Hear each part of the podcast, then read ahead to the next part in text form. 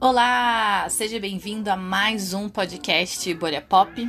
Eu sou a Tati Regadas e eu tô voltando depois de uma pausa por aqui. A vida tava um pouco difícil, não é sempre que dá para gravar, mas o que importa é que agora eu voltei e hoje a gente vai falar do documentário da Taylor Swift que chama Miss Americana e sobre outras cantoras que também tiveram as suas vidas, ou pelo menos parte delas, mostradas em filmes do tipo. Então, como eu estava contando, o Miss Americana estreou no dia 31 de janeiro na Netflix. E ele mostra um período longo da vida da Taylor.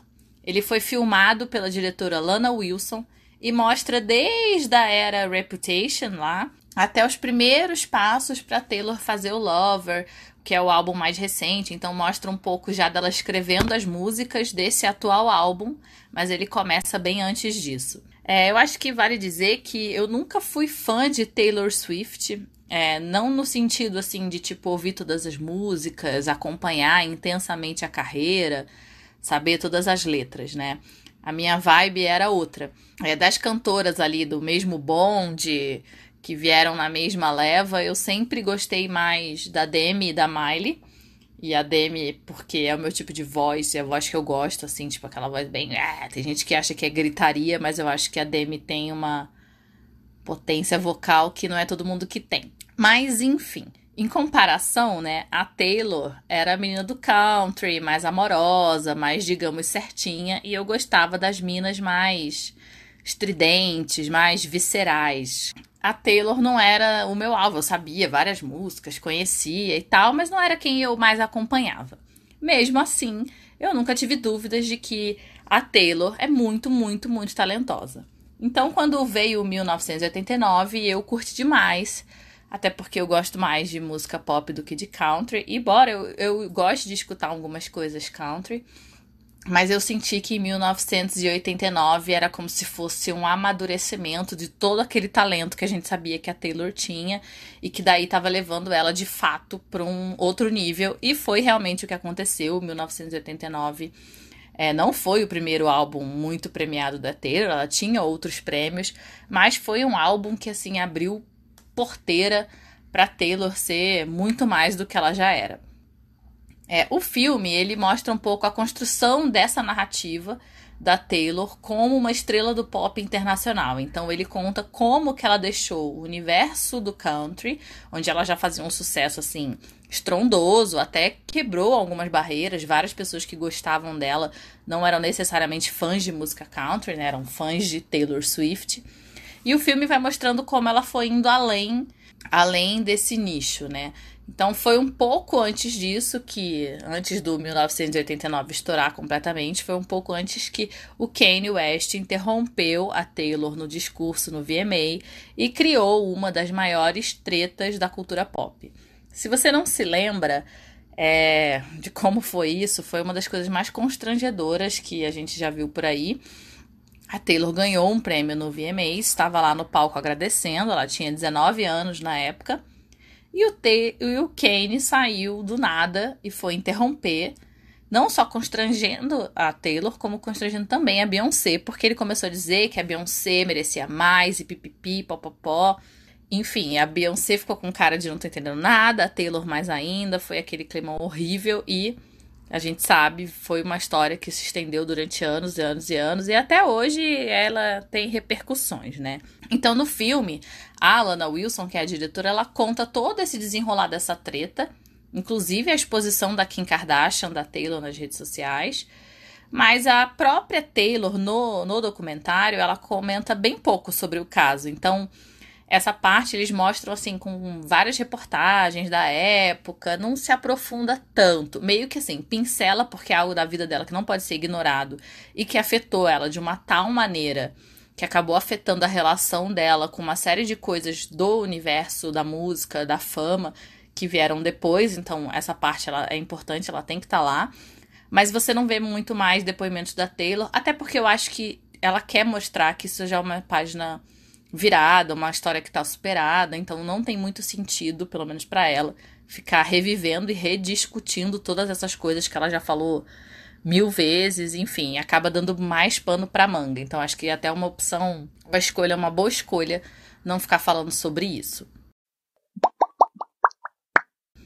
Mas, apesar de não se aprofundar nessa treta, o filme tem ótimos momentos e, enfim, é, é até bom que não, como eu já disse, que não tenha perdido tanto tempo ali, porque essa é uma história que já foi. E o filme ele fala especialmente sobre a virada que a cantora fez nos últimos anos. Então, de ser alguém que se posiciona, principalmente. O filme meio que quer mostrar como que a Taylor fez essa, essa virada, porque durante anos ela foi muito cobrada, tanto pela mídia quanto por parte dos fãs, por outros artistas, de ser alguém que passava à margem e não se posicionava em grandes questões, né? O não posicionamento dela é, permitiu até que alguns políticos conservadores, e tem até histórias de grupos neonazistas que usavam a imagem da, da Taylor em campanhas online, meio que usando ela como uma referência de figura pop que representava esses grupos. Então, como ela não falava nada, muita gente entendia que ela poderia até estar endossando esse tipo de coisa. Então, no documentário mostra como aos poucos ela foi construindo uma personalidade para conseguir fazer essa virada e tipo passar a ser uma pessoa que se posiciona nas questões que ela acha que vale se posicionar. Então, no documentário, a gente vê uma Taylor bastante angustiada. É, me chamou a atenção que ela parecia assim, cansada até desse silêncio, que muitas horas parecia que era um silêncio imposto. Então, num dos melhores momentos do filme, ela está discutindo com o pai dela sobre o posicionamento dela durante as eleições para o Senado americano. É, a Taylor ela queria se posicionar porque ela achava que no estado dela iria ganhar uma senadora republicana que ia contra tudo que ela acredita, ia contra o casamento gay, ia contra valores feministas, enfim. E ela queria muito se posicionar em relação a isso e ela nunca fez isso na vida. Então, o pai dela, ele é veementemente contra a filha abrir a boca para falar qualquer coisa do tipo. Eles têm uma discussão, assim, não é uma briga, não é nada, mas você vê que ela tá muito angustiada, ela chora durante essa discussão. E assim, é, chama muita atenção, porque é uma mulher de quase 30 anos chorando, implorando de certa maneira para ter a própria voz, né? E daí você fala, caramba, qual que é o impacto que a fama teve nessa pessoa para ela não ter essa liberdade, assim, mesmo ela sendo muito, enfim, rica, dona da própria vida, empresária, fazer o que ela quiser, ao mesmo tempo ela não consegue fazer o que ela quer, porque ela tá tão acostumada a ser cercada por todas essas pessoas e por ser limitada por todas essas pessoas e pelo meio, que é, é, assim, é um momento em que ela realmente ela tem que romper com aquela barreira. É, eu fiquei bastante emocionada nessa parte, eu confesso. É uma cena que acaba remetendo a muitas outras cenas de solidão. Você vê que ela se sente sozinha. E aí parecem várias outras cenas que, tirando a própria mãe, que acompanha a Taylor em todos os lugares, ela não tem muito mais a quem recorrer, assim. Então, ela não fala das amizades do pop que ela tem, do tipo Selena, Ed Sheeran, todo aquele squad dela. Ela não fala, eles não são mencionados, eles não aparecem nos grandes momentos da vida dela. Isso é uma coisa que os documentários de várias cantoras pop têm em comum. Elas costumam ser extremamente solitárias, extremamente. Até porque elas vivem numa indústria que estimula a competição e que elas sejam rivais o tempo todo, né? Então é curioso como você vendo os documentários de diferentes cantoras que cantam diferentes coisas, que são amigas ou próximas ou não, e como no final todas elas têm isso em comum, que é essa solidão. É, é bem triste isso. E esse lance de, de ser uma indústria que estimula a competição entre elas é, é algo que a Taylor menciona é, tem até um texto bonito dela no fim do documentário, numa parte do documentário, que fala sobre isso, assim, sobre a pressão que as mulheres sofrem de estar o tempo todo se reinventando, o tempo todo lançando uma coisa, o tempo todo, tipo, correndo muito atrás, muito atrás. E como os homens não têm nada disso, assim, eles passam anos fazendo a mesma coisa e tá tudo bem. Alô, Maroon 5 que o diga, né?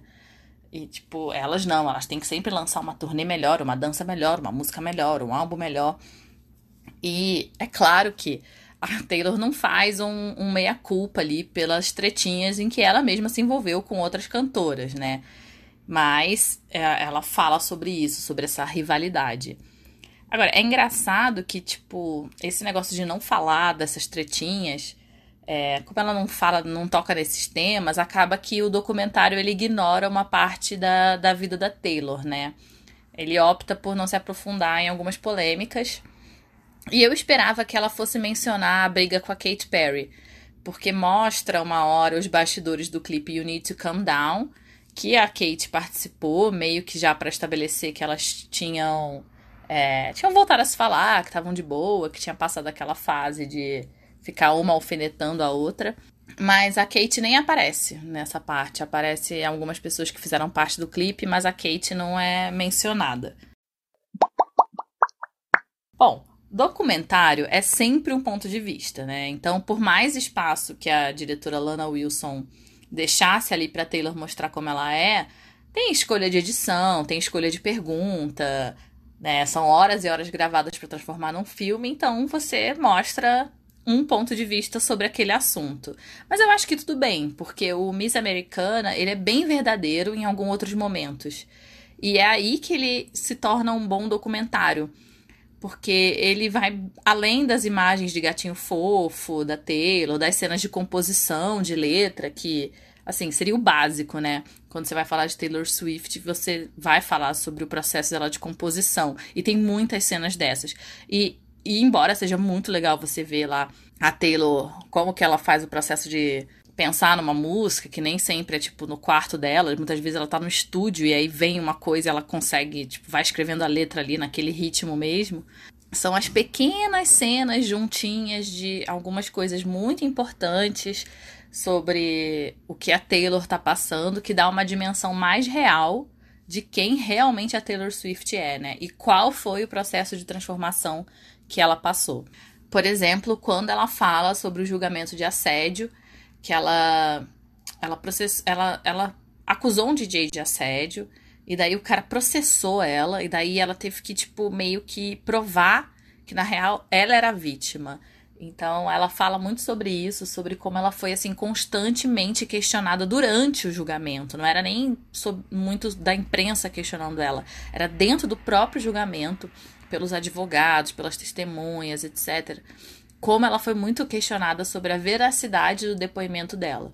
Então, também tem uma hora que ela fala sobre o distúrbio alimentar, que fazia ela quase desmaiar, que ela achava que o normal era sentir vontade de desmaiar nos shows. Ou por exemplo, quando ela sai da, da casa dela em Nova York, ela mora num apartamento em Nova York e todas as vezes tem um monte de gente na porta, eles têm que montar um esquema de segurança, tipo, pra pessoa sair de casa, né? E como a mídia era ruim com ela, né? Chamava ela de chata, meio que chamava ela de piranha, não com essas palavras, mas enfim, chamava. Ou então acusava ela de ser perfeitinha, nunca nada tava bom, né? Quanto a gente meio que convive com isso e a gente acaba normalizando isso, né? A gente acha que esse é o padrão, que as minas do pop elas têm que ser tratadas assim, elas têm que se acostumar com isso. Enfim, e é claro que a Taylor Swift ela tem uma parte dela ali nessas coisas da vida dela. É, tipo, né, de, de, de fama, uma coisa que ela desejou. Mas a gente se acostuma muito a ver as pessoas famosas serem arrastadas assim constantemente, né? É meio doido isso. E eu mesma, eu já tive muito ranço da Taylor. Eu falei isso num tweet, várias pessoas até gostaram que eu falei: "Ah, eu já tive tanto ranço, mas esse documentário ele meio que mudou para mim". Então, porque parte desse ranço, né, das pessoas acharem a Taylor chata, tem a ver com essa carapuça de perfeição que ela vestiu durante muito tempo. E ela fez questão de, de, de, vestir essa carapuça do ah, eu sou perfeitinha, eu sou o modelo e todo mundo tem que me amar porque eu sou muito fofa, muito legal e eu escrevo as minhas músicas sobre os meus amores e.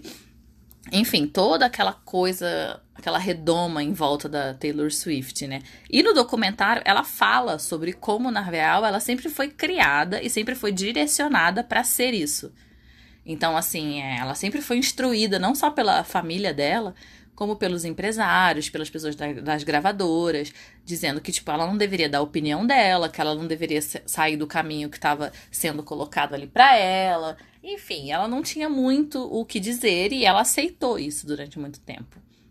Só que, obviamente, isso teve um preço, né? Isso cobrou e esse preço foi cobrado na saúde mental da Taylor porque foi o que fez ela ficar quase um ano longe de tudo. Ela sumiu do mapa completamente, você não via mais foto dela. Você não via a Taylor nos lugares, nas premiações, nas redes sociais. Mas também foi um tempo que serviu para ela se fortalecer e para ajudar ela a entender qual que era, digamos assim, o papel dela no mundo.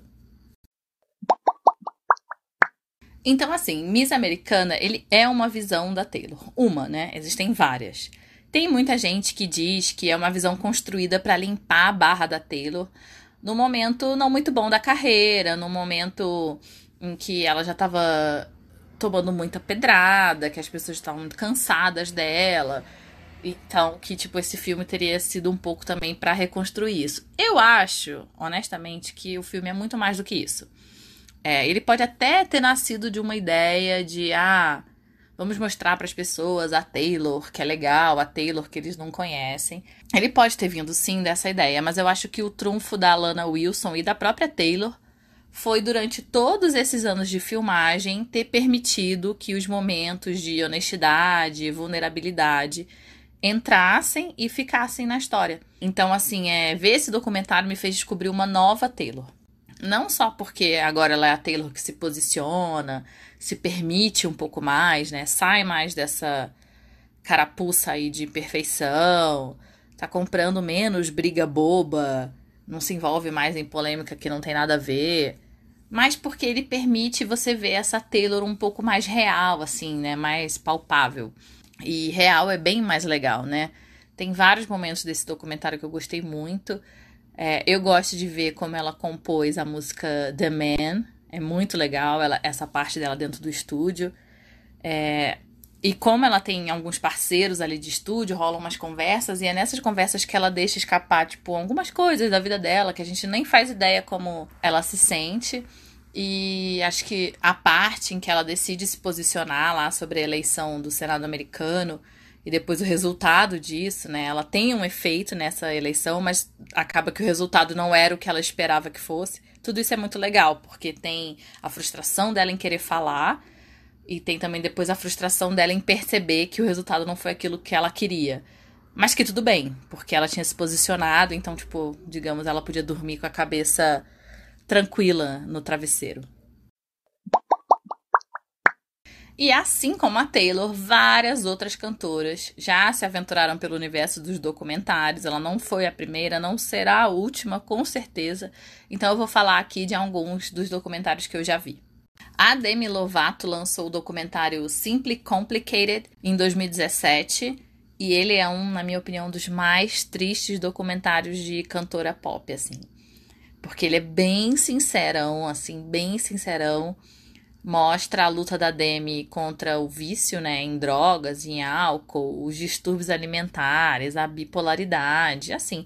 Eu sei que muita gente acha a Demi Lovato mala, ah, não sei o quê, mas a, a, a Demi tem um problema real. A bipolaridade é um negócio muito sério. E isso, para alguém é, que ainda por cima luta contra o vício no álcool, o vício nas drogas, é realmente uma luta constante, né? Então imagina só o que, que não deve ser a vida da Demi Lovato, não deve ser fácil.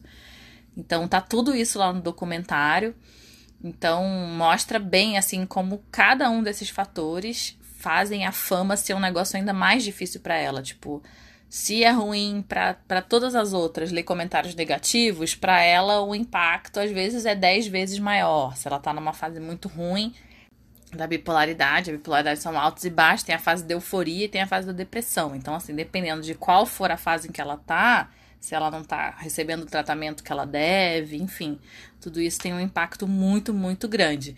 Então é por isso, gente, que a Demi não é uma pessoa das redes sociais, que todo mundo, ai, a Demi não sabe usar nas redes sociais. É, a vida dela é um pouco mais complicada. Mas o filme também mostra que ela tem a ajuda dos amigos, é, um empresário, o um antigo empresário dela, né? Porque agora ela tá com o Scooter Brown, que é o cara da Ariana Grande do Justin Bieber, mas o, o empresário dela na época, que ajudava muito ela, os familiares, toda essa galera mostra como que ela vai conseguindo enfim, se manter aí, produzir coisa legal e continuar com a carreira dela.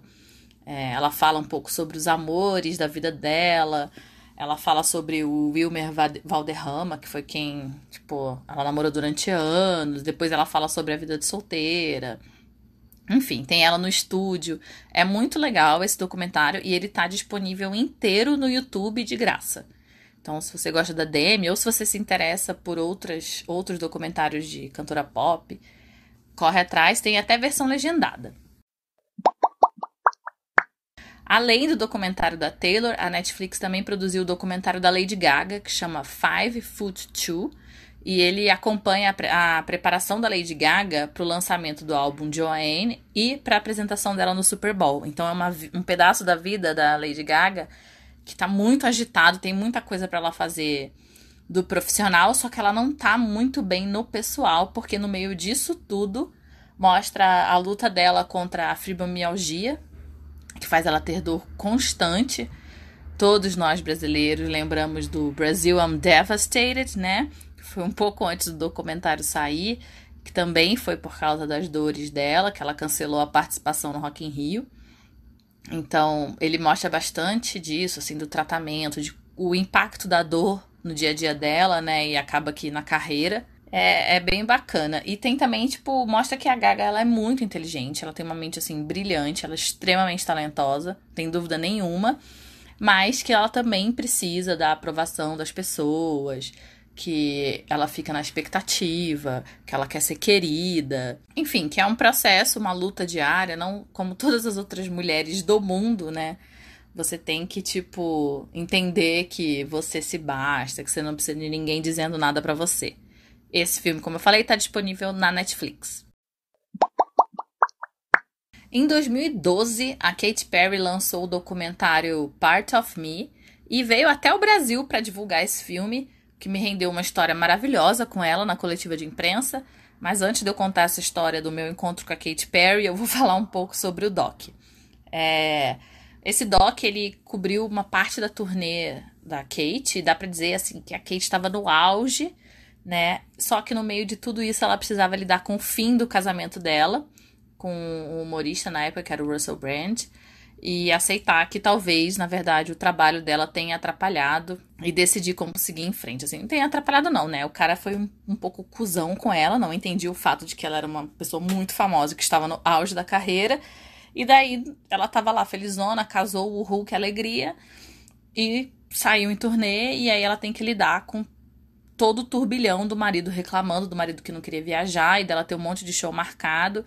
Enfim, é bem dramático, assim. E um dos momentos mais tristes do filme mostra a Kate chorando, assim, aos prantos no, nos bastidores, bem antes de entrar no palco. Então, além de tudo, foi uma turnê, mostra que foi uma turnê muito difícil dela concluir, assim, porque ela constantemente se via dividida entre caramba, eu amo essa pessoa, eu casei com essa pessoa, ou caramba, eu amo a minha carreira, o que, que eu faço? Então também é, é bem fácil de se relacionar, né? E esse, esse documentário está disponível na Amazon Prime. É, bom, mas a minha história com a Kate desse documentário foi a seguinte: eu era uma jovem repórter na época e participei da coletiva com a dona Kátia lá no Rio de Janeiro na minha terra. E quando foi a minha vez de perguntar na coletiva de imprensa, né? Ela virou para mim e falou assim: "Ah, mas você de novo?". Daí, tipo, eu fiquei confusa, olhei para trás e falei: "Nossa, será que ela tá falando comigo? Achei que ela tava falando com outra pessoa". Porque eu ainda não tinha feito pergunta nenhuma, então não poderia ser eu de novo. Aí eu falei assim: "Ah, não, mas eu não perguntei nada ainda". Ela: "Ah, jura?". Ela: "Caramba, acho que eu te conheço de outro lugar, então". Aí, meus amigos, quando a Katy Perry me disse que me conhecia de outro lugar, eu não me aguentei, né? Eu falei, ah, eu vou ter que dar uma resposta muito boa. Aí eu falei pra ela, ah, então talvez a gente se conheça de outra vida. Cara, ela riu assim, olhou e falou, então com certeza é de outra vida. Aí eu fiz minha pergunta, que honestamente eu não lembro qual foi, porque, né, depois disso tudo, eu nem sei como que eu consegui fazer uma pergunta. Mas ela respondeu minha pergunta, eu fiz minha matéria e foi isso aí. Tem uma ótima história para contar e o documentário é muito bom, eu recomendo. Vejam lá. A dona Beyoncé também, é claro que tem seu próprio documentário. Recentemente ela lançou o Homecoming, que mostra os bastidores da histórica apresentação da Bey no Coachella. Mas não é sobre esse documentário que eu quero falar, porque o documentário mais legal e mais íntimo chama Life is But a Dream. E ele é meio que uma espécie de entrevista no sofá na casa da Bey, que ela revela como que ela aprendeu a pensar em cada um dos passos que ela dá, como que ela concilia a vida dela de ser muito, muito famosa com a vida da, de mãe, porque ela tinha acabado de ser mãe quando ela lançou esse documentário. É, as dores do caminho, né? Tipo, de putz, ela começou muito jovem, tem uma relação super difícil com o pai dela até hoje, porque ele foi empresário dela. Enfim, tudo isso. Então, ele é muito bom. Ele não é daqueles documentários assim com cenas mega íntimas. Você não vai ver a Beyoncé enrolada numa toalha é, ou alguma coisa do tipo. Mas tem uma parte que deve ser a coisa mais íntima que a Beyoncé já revelou da vida dela, porque todos sabemos Beyoncé gosta de ser discreta, gosta de não aparecer, não gosta de dar entrevista. Há muito tempo que ela não dá entrevista assim corriqueiramente. Ela escolhe muito bem o que, que ela vai falar e para quem ela vai falar. Mas nesse, nesse documentário ela mostra várias imagens e, pensa, e pensamentos que ela teve, várias coisas que ela gravou, que ela escreveu na gravidez da Blue Ivy, que foi a primeira filha dela. Então é bem legal, assim, tipo, ela vendo ultrassom, ela mostrando a barriguinha, umas coisas muito fofas. É, no momento, esse documentário infelizmente não está disponível em nenhum dos serviços de streaming aqui no Brasil. É triste, né, gente, a realidade. Mas eu sei que ele tem em Blu-ray, DVD para vender, deve ter outros caminhos aí para achar, vale muito a pena. E por último, eu vou falar do documentário da Dona Rainha do pop, a Madonna, porque lá nos anos 90 ela já tinha lançado o próprio documentário dela, né, muito vanguardista, chutadora de portas. Então, em Na Cama com Madonna, que é a tradução desse documentário, ela mostra os bastidores da Blonde Ambition Tour, que deve ser o quê? Uma das turnês mais famosas da Madonna. Então tem tudo aquilo que é a língua afiada, o jeito como ela trata os dançarinos como filhos, é algo que ela faz até hoje, os namorados da época, é, tem uma parte muito legal que mostra que um show dela dessa tour, que era considerado muito polêmica, muito sexy. Hoje em dia a gente olha e fala: Meu Deus, a gente tava louca. É, teve um show que foi quase foi interrompido pela polícia, né? E ela bancou e falou: Vamos colocar o show na rua, assim, se quiser que me tirem a algemada do palco. Então tem todos esses momentos. É, ele chama na, na cama com Madonna porque tem várias horas que ela é filmada numa cama de um quarto de hotel e tanto sozinha quanto acompanhada de alguns dançarinos, que são sempre as pessoas mais próximas da, da Madonna. Não é à toa que ela namora os dançarinos dela, porque é geralmente quem mais está perto da Madonna. Então, tem ela falando nessa cama sobre como ela lidava com a fama, fala bastante sobre sexualidade. É, tem umas polêmicas ali. Na época ele foi considerado bem polêmico, porque tem algumas coisas do comportamento muitas vezes exagerado da Madonna, né? Imagina a Madonna jovem, sem tempo, sem paciência para ninguém. Mas o documentário é muito legal, segue muito atual e mostra muito como a importância da Madonna, de tudo que ela fez, enfim, para todo mundo que veio depois. Então, todo mundo que gosta de pop, de cantoras pop, tem muito aí a agradecer a Madonna. Para quem, fã, pra quem é fã, né? É imperdível e para quem gosta de cultura pop também. Infelizmente, também não tem nenhum serviço de streaming aqui. Poxa, gente, por quê, né? Eu sempre fico pensando nisso. Por que, que não tem os shows que a gente gosta, que a gente comprava DVD de show antigamente? E esse tipo de documentário também não tem nos serviços de streaming. Deveria ter, né? É, ele não tá em nenhum serviço de streaming. E hoje em dia eu dei uma olhada, tá bem difícil de achar o DVD. Eu tenho a minha cópia garantida aqui, graças a deusa. Mas se você buscar por aí, você encontra algumas cópias de DVD não muito caras ainda para vender em alguns lugares. Então é isso, eu vou ficando por aqui. Espero que vocês tenham gostado de ouvir mais sobre essa história da Taylor Swift e sobre os documentários de outras cantoras pop. Me contem lá nas redes sociais do Bolha Pop, arroba Bolha Pop. Me contem se vocês assistiram alguns, se vocês gostaram desse da Taylor, se vocês discordam, acham que esses documentários são todos fakes, ou se vocês acham que eles realmente valem a pena pra gente conhecer um pouco melhor os artistas que a gente gosta. Então é isso, eu vou ficando por aqui. Se vocês quiserem também me achar nas redes sociais, eu sou arroba Tati Regadas. Até a próxima!